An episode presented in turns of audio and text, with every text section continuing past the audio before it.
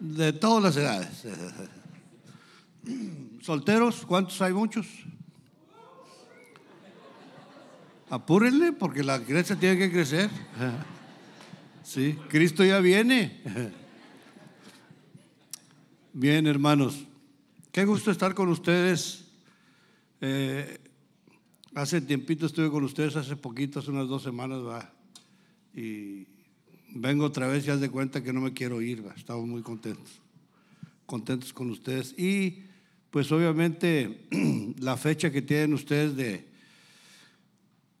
eh, de cumpleaños, 18 añitos, muy buenos, va.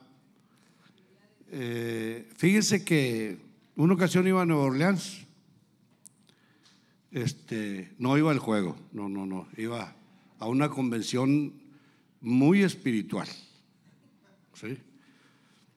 Este, y en el camino, eh, más o menos en el tiempo en que iniciaron ustedes por aquí, en el camino el Señor me hablaba y me decía que las iglesias son como hijos, como hijos. Entonces empiezan pequeñitas, nacen y empiezan a crecer, a crecer, a crecer y tienen sus etapas. Así que la etapa que tienen ustedes ahorita de 18 años, imagínensela más o menos. ¿Sí? Pero obviamente lo que yo he visto es una iglesia que muy responsable, muy madura a los 18 años. Una iglesia que fue creciendo en el Señor. Una iglesia que fue eh, siendo responsable y obediente. Una iglesia que el centro, como dice José Luis, es Cristo. Yo anoté por aquí, siempre me gusta que los cantos, nos hablaba el primer canto de la fidelidad que ha sido grande con ustedes, de Dios, para con ustedes. En este tiempo de caminar juntos, cuando iniciaron, el Señor ha sido fiel. Él ha sido fiel. Y obviamente el desarrollo de la iglesia ha sido muy sano. Siempre, como ustedes saben, el crecer duele, duele un poquito empiezan a leer las coyunturas y todo, empieza, ¿sí? Es natural, va. Pero el desarrollo de esta iglesia ha sido muy natural y ha crecido muy sana y Dios con ustedes. ¿Por qué? Por otro canto, que lo alaban de todo corazón. Te alabaré, mi buen Jesús, y te glorificaré. Si algo se hace en esta iglesia es alabar a Dios y glorificarlo. Por eso Dios está su presencia por aquí yo puse, porque bueno es Dios y para siempre su misericordia, porque Dios ha sido muy bueno con ustedes. Pero obviamente en esa comunión ha correspondido con ustedes. El corazón que ha visto en ustedes de servirle, eh, realmente es lo que le ha agradado a Dios. Y eso atrae, eso atrae. Este es como Déjenme decirle, este lugar es como un oasis. Viene la gente a llenarse. Y ese es el atractivo de esta iglesia. Que vienen y se llenan eso que necesitan, vienen y Dios le responde y los llena de su presencia, pero en este lugar han sido pues alimentados, educados. Y yo creo que la mano de Dios está con ustedes y se manifiesta su presencia. Es otro de los cantos. Entonces empecé a ver los cantos, dije, esto es exactamente lo que está pasando con esta iglesia. Es una iglesia, una iglesia que ha crecido, que ha madurado, que nosotros ahora como líderes de esta iglesia, al principio veníamos muy seguidito, después ya no, después hay de vez en cuando, y ya vemos que ya es una iglesia que se ha multiplicado y que ha madurado. Entonces estamos muy contentos eh, de estar con ustedes como hermanos, amigos, compañeros, eh, caminando, dice la Biblia, como, como extranjeros, pero sabiendo hacia dónde vamos. Va. Somos un reino, no de este mundo, pero que estamos en este mundo. ¿va? Pero que estamos en este mundo, pero estamos para qué? Para para dar esperanza, para que ellos vean en nosotros lo que realmente viene del cielo. Eso es lo que Dios quiere. Y eso es esta iglesia. Yo le doy muchas gracias. Este, yo recuerdo cuando, cuando se inició la iglesia, sí, este, en el Paradise, por ahí, Paradise, ¿cómo se dice? Paradise. Paraíso. Bueno. Hasta en eso era profético. Hasta en eso era profético. Este, recuerdo todo el trayecto. Y hemos estado juntos todo este tiempo. Y la verdad, ha sido de mucha bendición, mucha enseñanza. Hemos crecido juntos, todos hemos crecido. En alguna forma Dios nos ha hablado en todo este trayecto. Entonces yo le doy gracias a Dios porque Dios me dio la, la, gracia de estar con ustedes. Así que les agradezco. José Luis.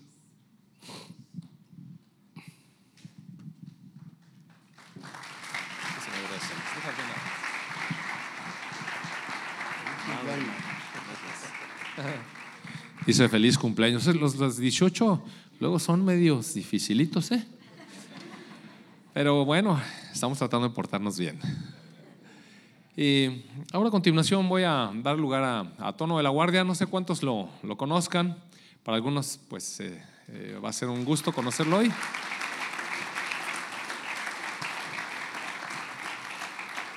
Muy bienvenido, Tono. Aleluya. Buenos días, hermanos. Una bendición saludarles. Yo he estado con ustedes eh, a control remoto desde que prácticamente comenzó. Alejandro me invitó eh, muy al principio y entonces veníamos para, eh, ¿cómo dicen ustedes? Checar las perspectivas. Y la frase que se repetía constantemente es, coincidimos. Como que de alguna manera este liderazgo eh, tenía los mismos valores y apreciaba las mismas cualidades que nosotros apreciamos en un ministerio en el que yo nací al Señor hará un poquito más de 40 años. Y entonces eh, he visto cómo el desarrollo de diferentes iglesias eh, tienen la misma naturaleza, o dicho en términos medios técnicos, científicos, el mismo ADN. O sea, rasgos característicos puntuales e iguales. Y sin embargo, diferente carácter, diferente manifestación. Algunos eh, más alegres, más explosivos, otros más introvertidos. Y así iglesias también tienen su carácter. Esta mañana estamos de fiesta. Eh, venimos no para, no para propiamente una instrucción, o una enseñanza, sino únicamente para eh, hacerles saber cómo es el desarrollo natural de una iglesia. Un grupo de este tamaño y pues ya cuando pasa un grupo de 30 personas necesita cierta organización. Esa organización eh, se llama en el ambiente de la iglesia el cuerpo de Cristo que somos todos, chinos, africanos, eh, latinoamericanos, todos. Imagínense cuántos están reunidos en este momento, eh, respetando los usos horarios en día domingo, para celebrar a Jesucristo. Y algunos comenzaron anoche, como una iglesia verbo que se reúne en una instalación que les facilitan sábado. Y ahí crecieron y se, han desarrollado y tienen un grupo muy, muy maravilloso y tiene toda la estructura y el funcionamiento de una iglesia verbo, pero se reúnen el sábado. Y no hay ningún problema, o sea que en todo este fin de semana millones y millones de gente alrededor de todo el planeta Tierra se reúnen. Entonces se imagina uno la, eh, la forma de organizar. Bueno, cada iglesia local, de lo cual el verbo victoria es una, es una parte del cuerpo de Cristo, y sin embargo sus células se tienen que organizar y, y juntar y relacionar de tal manera que se manejen como una unidad. Y entonces para todo eso tiene que haber una cosa que se llama estructura. Una estructura puede ser tan complicada como eh, un plano que se llama organigrama de las empresas. Tiene una, un cuerpo directivo, se llama la junta directiva, y luego se acuerda que pasan unas líneas, unas líneas para abajo, y entonces está el cuerpo consultivo y el, productivo y las finanzas y todo, ¿verdad? Y cuando uno mira aquello, no, hombre, no se entiende. Sin embargo, cada parte de ese eh, grupo tiene su función y su lugar. No, la iglesia, diferentes partes del cuerpo de Cristo, se organizan lo mejor que pueden cada uno. Y algunos eh, tienen eh, una estructura tan compleja que hay que ir a la escuela para aprender. Ministerios Verbo decidió por así, por desarrollo natural, considerarse una familia. Y la familia es lo más elemental y sencillo. Lo más elemental y sencillo es una familia, porque quien no entiende, pues cómo está conformada una familia. Una familia tiene hermanos y entonces se puede clasificar entre hermanos menores, mayores, medianos, bebés y adultos. Pero todo se desarrolla naturalmente en el transcurso del tiempo. Y un solo Padre que está en los cielos. Así que todos nosotros somos hermanos. Hermanos, hermanos, para todos lados. Donde usted lo mire, hay un hermano. Obviamente, al decir hermanos, incluimos a las hermanas, ¿verdad? Porque en la familia también hermanos y hermanas, y un solo Padre que está en los cielos. Se acostumbra en las familias numerosas, más o menos de cinco en adelante, diría yo, el concepto del hermano mayor. ¿Sí? El hermano mayor, cuando tiene siete años y mamá tiene que ir al tendedero, al patio, y papá pues se fue a trabajar, entonces ella ah, mira al hermano mayor y le dice, oye, juega con tus hermanitos y no le vas a pegar. ¿eh? Eso casi nunca lo obedecen, pero bueno, le tienen el encargo. Y entonces el concepto del hermano mayor. Pero cuando la familia crece, en ese mismo grupo de cinco personas, por decir un promedio, el hermano mayor, el que desarrolla la función de hermano mayor, el que se encarga de los hermanos del otro, no necesariamente es el que nació primero. ¿Lo ha visto en algunas familias? Y hasta puede ser el último de repente, el que resulta siendo la persona más sensata, prudente, equilibrada. Y entonces, sin que papá y mamá eh, le digan, mire, eh, ¿sabes qué? de aquí en adelante tú eres el hermano mayor. No, eso no se da, es natural. Simplemente todos reconocen a quién hay que acudir en caso de una crisis, ya sea una tragedia o una amenaza, porque esa persona tiene la, de alguna manera, llamada madurez o llamada sensatez, y podemos llamar como que tiene de parte de Dios una cualidad que le distingue. Ahora, eso se desarrolla naturalmente a lo largo de, de una cantidad de años, más o menos 20. A los 20 ya se mira cómo está la cosa, pero nadie da el nombramiento, porque han tenido 20 años para crecer en esa relación y muy naturalmente, como decimos, cae por su propio peso. En un grupo eh, más grande como una iglesia, entonces resultaría que para eh, escoger a esos que se distinguen, pues ya está más difícil, porque tardaría muchísimo tiempo para que de una forma natural se pudiera hacer de esta manera.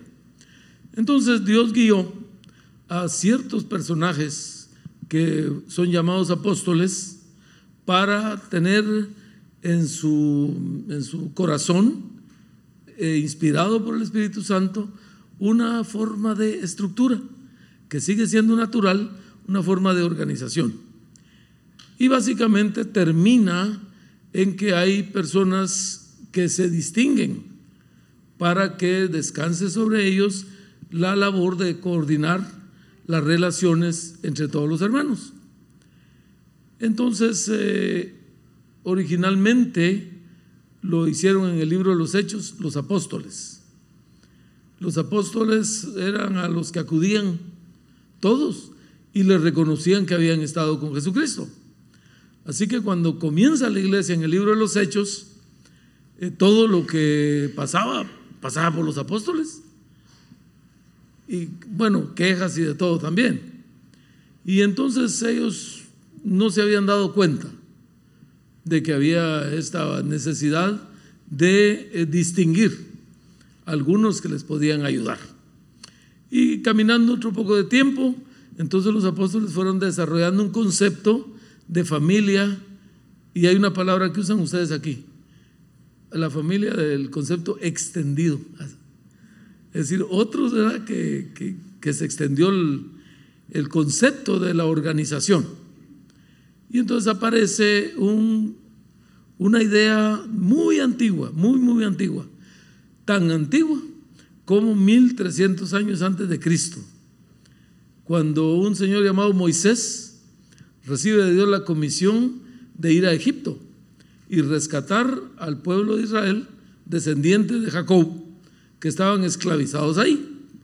Y le dice, el Señor le da instrucciones. Le dice, mira, ve a Egipto, habla con ese faraón y deja, eh, trae a mi pueblo a libertad.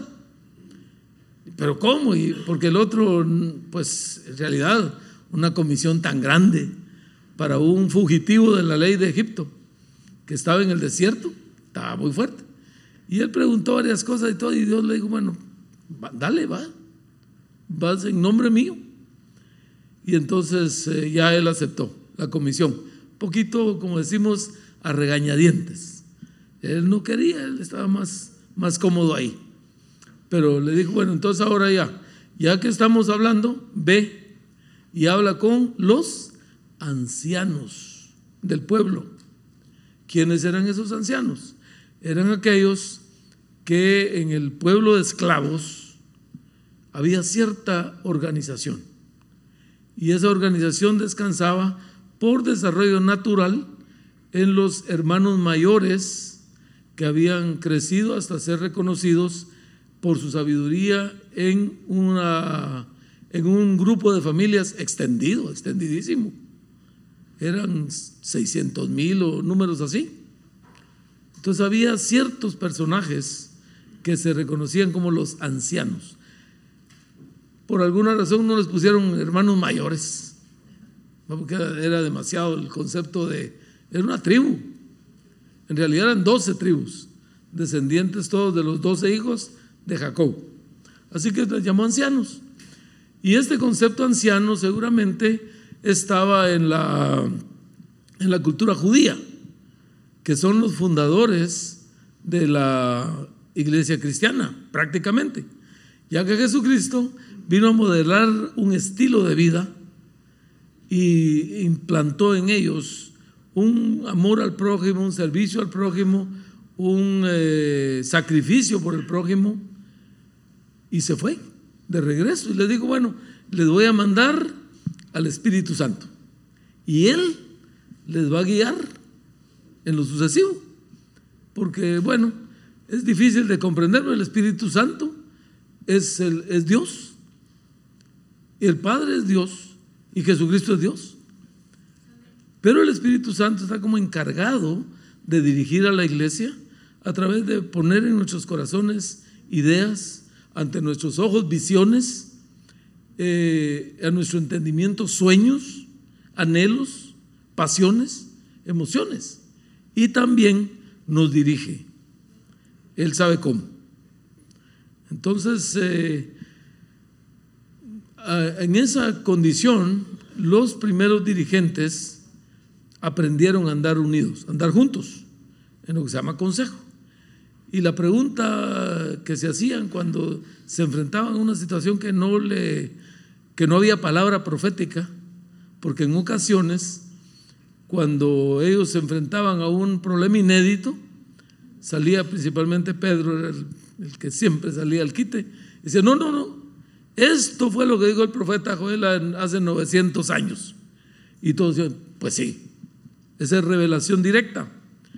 Pero cuando no existe esa revelación directa y hay ocasiones, el Espíritu Santo puede fluir a través del consejo de varios hermanos mayores que son reconocidos o nombrados ancianos como una distinción, no como un... Eh, no salen de ser hermanos, solamente son hermanos distinguidos por una eh, cualidad o cualidades que Dios ha puesto.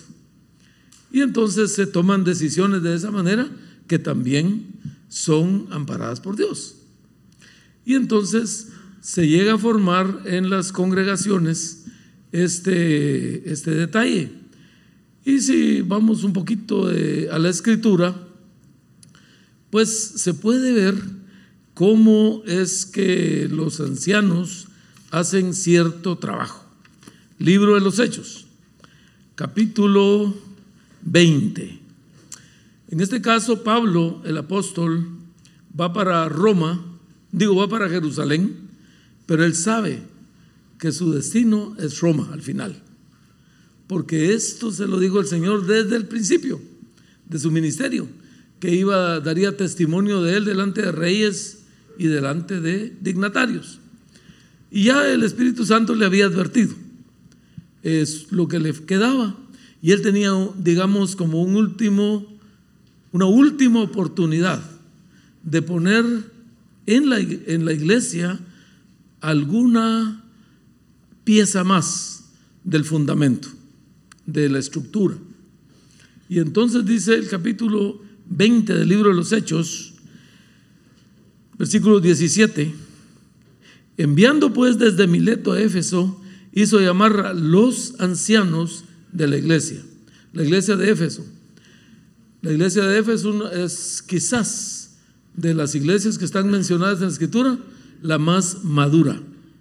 Una iglesia eh, que tenía un, índice de revelación y una madurez que lo que trata la, Biblia con ella, eh, en la carta a los Efesios, hay doctrinas profundísimas y pocos conflictos.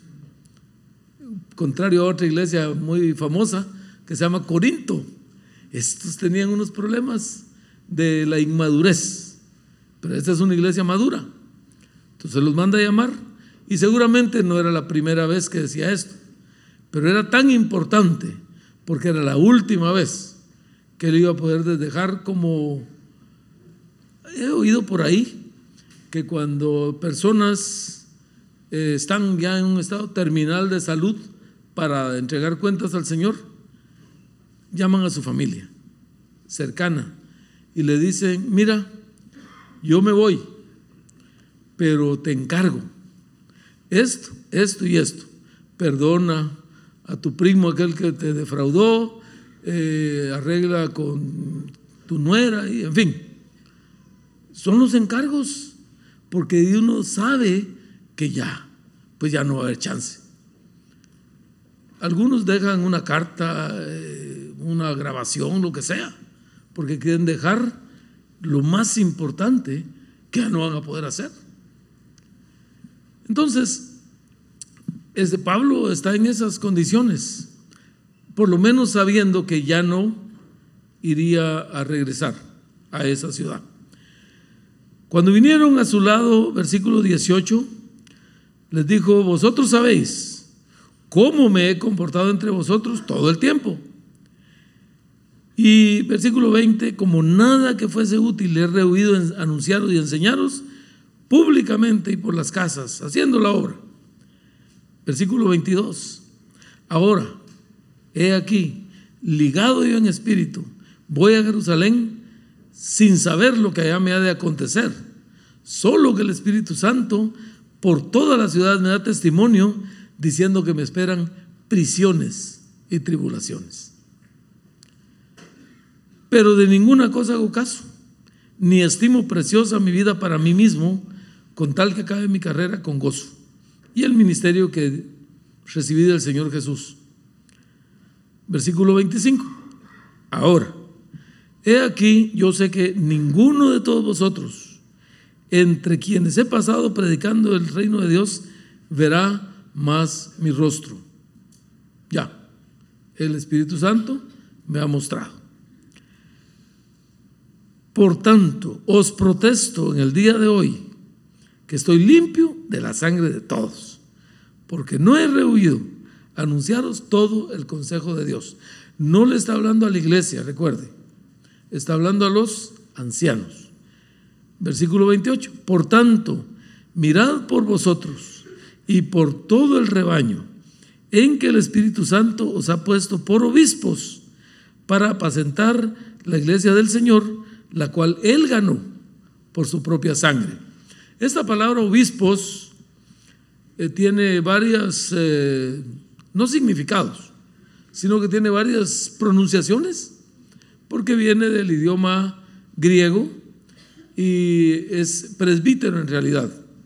Presbítero significa supervisor eh, o sobreveedor y más o menos da la idea de un, eh, de un joven normalmente que se sube a un cerro un poquito alto. Usted puede pensar en el cuadro de, David, el rey, cuando era joven. Ahí con su flauta o con su guitarra, ¿sabes con qué iba? A donde podía ver las ovejas. Porque las ovejas simbolizan o representan a los cristianos como personas. Nosotros somos las ovejas de su prado. Y entonces, eh, a la vista del pastor, la oveja se siente segura. Por eso dijo, dijo David, Jehová es mi pastor. Nada me faltará. La oveja es eh, el, animalito de la creación que es típicamente como el cristiano eh, en el reino animal, ¿verdad? Porque la oveja es completamente dependiente del cuidado de alguien que la cuide. Tanto que, por ejemplo, si dejan una oveja en un, campo grande para que tome sus alimentos, ella se come el pedacito donde está hasta la raíz y echa a perder el campo. Entonces tiene que haber alguien que mañana la empuja para allá y para tomar agua. Qué cosa terrible. Fíjese que la oveja no toma aguas que se mueven. Por eso dice la escritura, eh, sobre, con aguas de reposo me pastorearás. Entonces el pastor tiene que buscar un remanso, que es como una curva del río, donde el agua eh, pasa suavecito, suavecito. Porque si se mueve, la oveja le tiene miedo. Pero las aguas quietas son peligrosas porque también no tienen eh, el oxígeno necesario y no se renuevan. Así que se llaman aguas estancadas. Y a no ser que alguien las ha buscado con esmero, eh, son peligrosas, son tóxicas. Pero ¿qué sabe la oveja? Ella mira una agüita estancada y no le mire el color y se intoxica. Pero mire, en todo sentido, usted puede ver la oveja así. Y igual somos nosotros. Somos fácil presa de depredadores, los lobos clásicos. Y, pero entonces necesitamos supervisión sobre nuestras vidas. Así que entonces eh, Dios proveyó a través de los apóstoles desde el principio que se reconociera o se identificara a los eh, hermanos mayores no por su edad, no por su tiempo en el Señor y no por otras cualidades, sino ciertas características que pueden ser eh, vistas y desarrolladas. Y ellos son entonces los supervisores o sobrevedores, ancianos, obispos o pastores en una forma colectiva. En realidad, eh, obviamente, ninguno de nosotros cambia su naturaleza por tener un reconocimiento o una función. No, yo sigo siendo quien soy yo. Y no se espera que a una persona que es nombrado anciano un día, al otro le, diga, le digan, buenos días, distinguido. Es la misma persona. En la familia, nunca le dicen a, a este que llamo yo el hermano mayor, ¿verdad? No, siempre le van a decir igual, porque sigue siendo una persona. Y entre nosotros, todos seguimos siendo oveja. Y el que se pierde de ser oveja está a riesgo. Bueno, entonces, ¿cuáles son esas características que tenemos que observar? Porque no nos da tiempo en una vida, en medio de un grupo de 300 personas, para distinguir. Porque en lo natural se dio a lo largo de 18 o 20 años para que el hermanito que tenía dos años cuando quedaba a cargo del de cinco, eh, manifieste que él es la persona que va a ser referente en las crisis o en las amenazas. Y eso sucede en la familia, pero aquí, pues sí está difícil. ¿A qué horas? 80 años para, para distinguir al hermano mayor. Entonces los apóstoles, que son los que tienen el, la habilidad de parte de Dios de poder interpretar el plano de la construcción de una casa que se llama la casa de Dios, casa espiritual. Ellos tienen la, habilidad, entonces plasmaron en escritura para beneficio nuestro ciertas cualidades que se pueden distinguir. Y vamos a 1 Timoteo capítulo 3. Y aquí está facilito y bien definido y no hay para dónde perderse. Versículo 1. Palabra fiel. Si alguno anhela obispado, buena obra desea. Eh, eso hablando de todos los varones. El que anhela obispado, buena obra desea. No es ilegítimo el desear eh, ser distinguido. No, para nada. Eh, a veces a uno lo tachan de, o digamos, alguna persona que esté procurando o se está manifestando con ciertas habilidades, eh, allá en, Miami sucedió. Eh, yo distinguí a unos hermanos de los líderes de iglesia en el hogar para tener lo que se llama aquí el consejo extendido, los ancianos y ellos. Y entonces ellos, por su función natural, cuando algunos supieron que estaban en el, consejo extendido, dijeron, entonces tú eres ahora un pinchó, pichón de anciano. ¿A qué es eso? Pero eh, haciéndoles ver como que estaban eh, ellos haciendo algo para promoverse. Y no, no. Nosotros somos los que tenemos la comisión de observar si ciertas cualidades se están dando en esta persona. ¿Y cuáles son? Es necesario que el obispo sea irreprensible. Y ojo con esa cualidad porque había un hermano hondureño que mostraba ciertas eh, áreas de su carácter, pero era eh, un pastor que se quería asimilar a nuestro ministerio.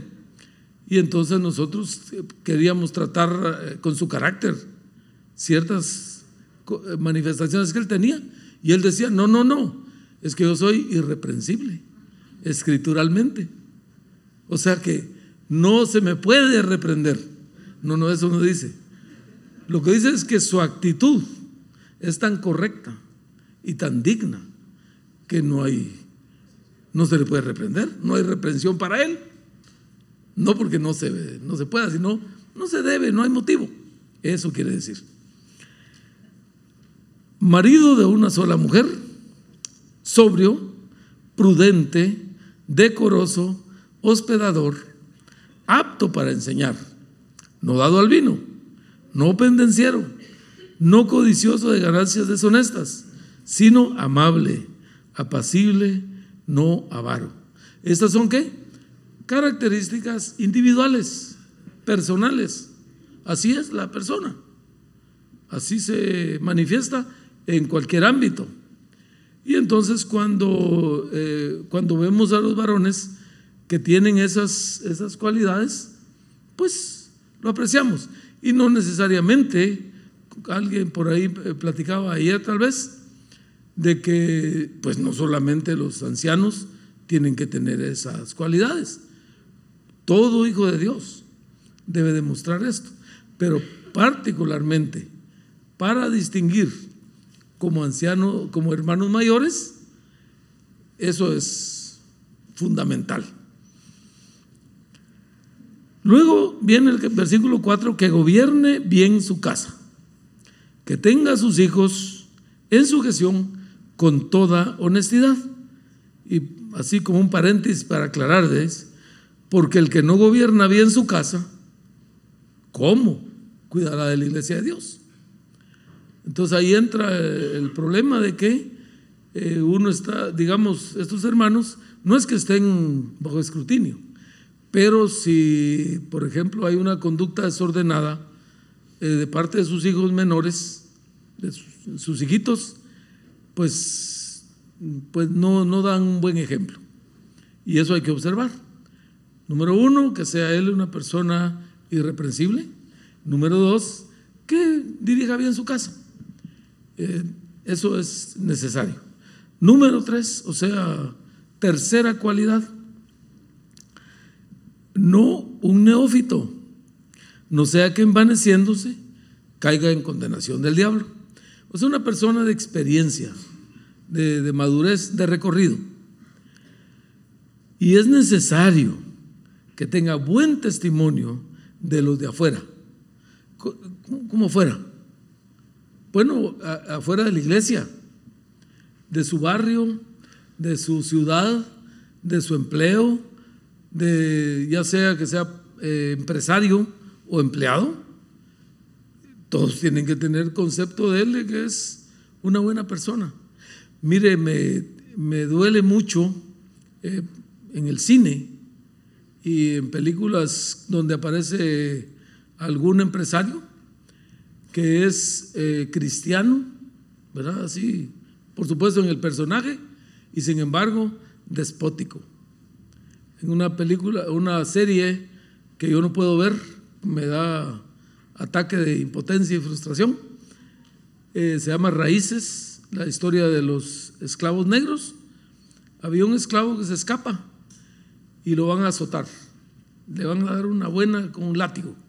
Y dice, mire, patrón, dice, ya lo agarramos, ahí lo tenemos en el poste eh, y ya le vamos a aplicar la justicia. Ah, bueno, dice, pero este, espérenme un rato que estoy leyendo la Biblia, dijo. Qué vida aquella. No, no, no. Esta persona con esas actitudes, pues no, no puede ser distinguido. Entonces, eh,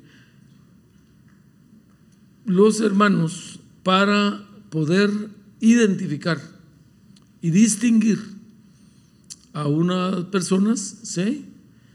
Eh, se consideran estos aspectos. Y entonces hay otro, una extensioncita más, porque está ahí junto. Hay otros distinguidos que se llaman diáconos. Esto viene del término ministrar. O sea que un, el ministro no solamente es el que participa de las oraciones y, que tiene una distinción, no. El ministro es un servidor, eso significa.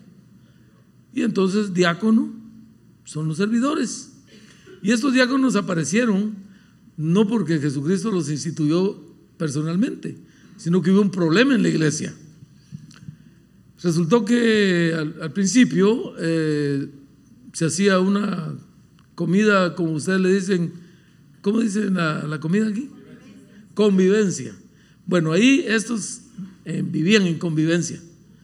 Dice que todos los días comían juntos con alegría y sencillez de corazón.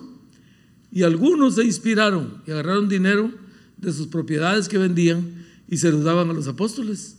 Mire, para que abunde eh, la carne y no la sopa. Y así, ¿verdad? Pero había un, un problema que se comenzó a dar, murmuración.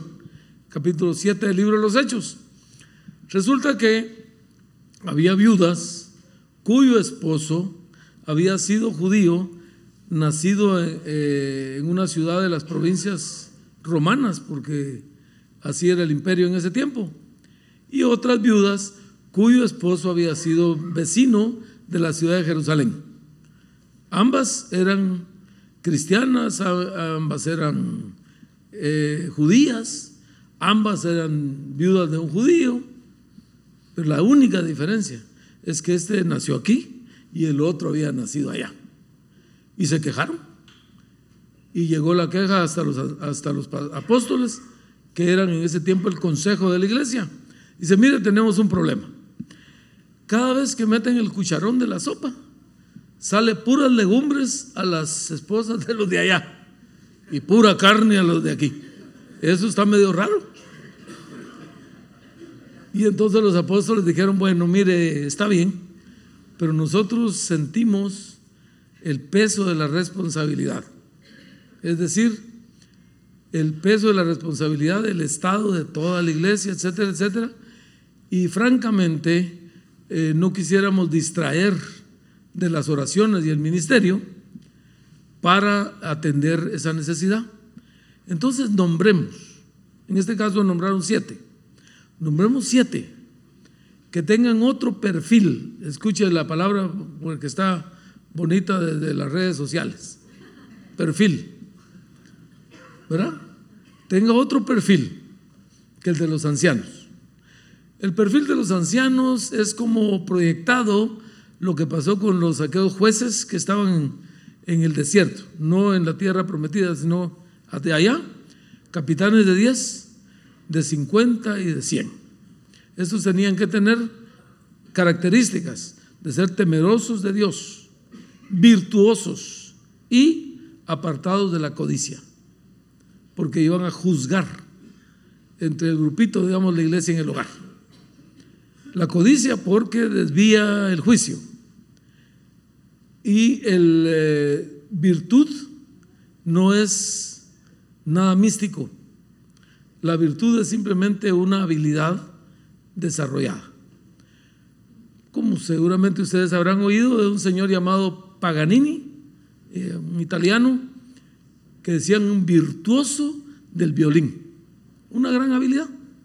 Es decir, que tienen ellos desarrollado un sentido común para resolver conflictos entre dos personas. Eso hay que observar, o sea que tienen esa, esa habilidad. Pero para eh, atender esta parte no buscaron esas personas, sino que tenían que ser llenos del Espíritu Santo y de fe. Y los escogieron y los pusieron a funcionar para que los apóstoles pudieran dedicarse al ministerio de la palabra y la oración. Y entonces aquí ya les ponen su, también sus características. Deben ser honestos sin doblez, no dados a mucho vino. Mira qué bueno. Aquellos no dados al vino. Y eso dice no dados a mucho vino, así que se vale, se vale una copita. Ahí dice, ¿qué quiere que haga yo? Que guarden el misterio de la fe con limpia conciencia y sean sometidos a prueba primero y entonces ejerzan el diaconado si son irreprensibles. Y una, una sorpresa aquí, las mujeres, asimismo, sean honestas, no calumniadoras, sino sobrias, fieles en todo.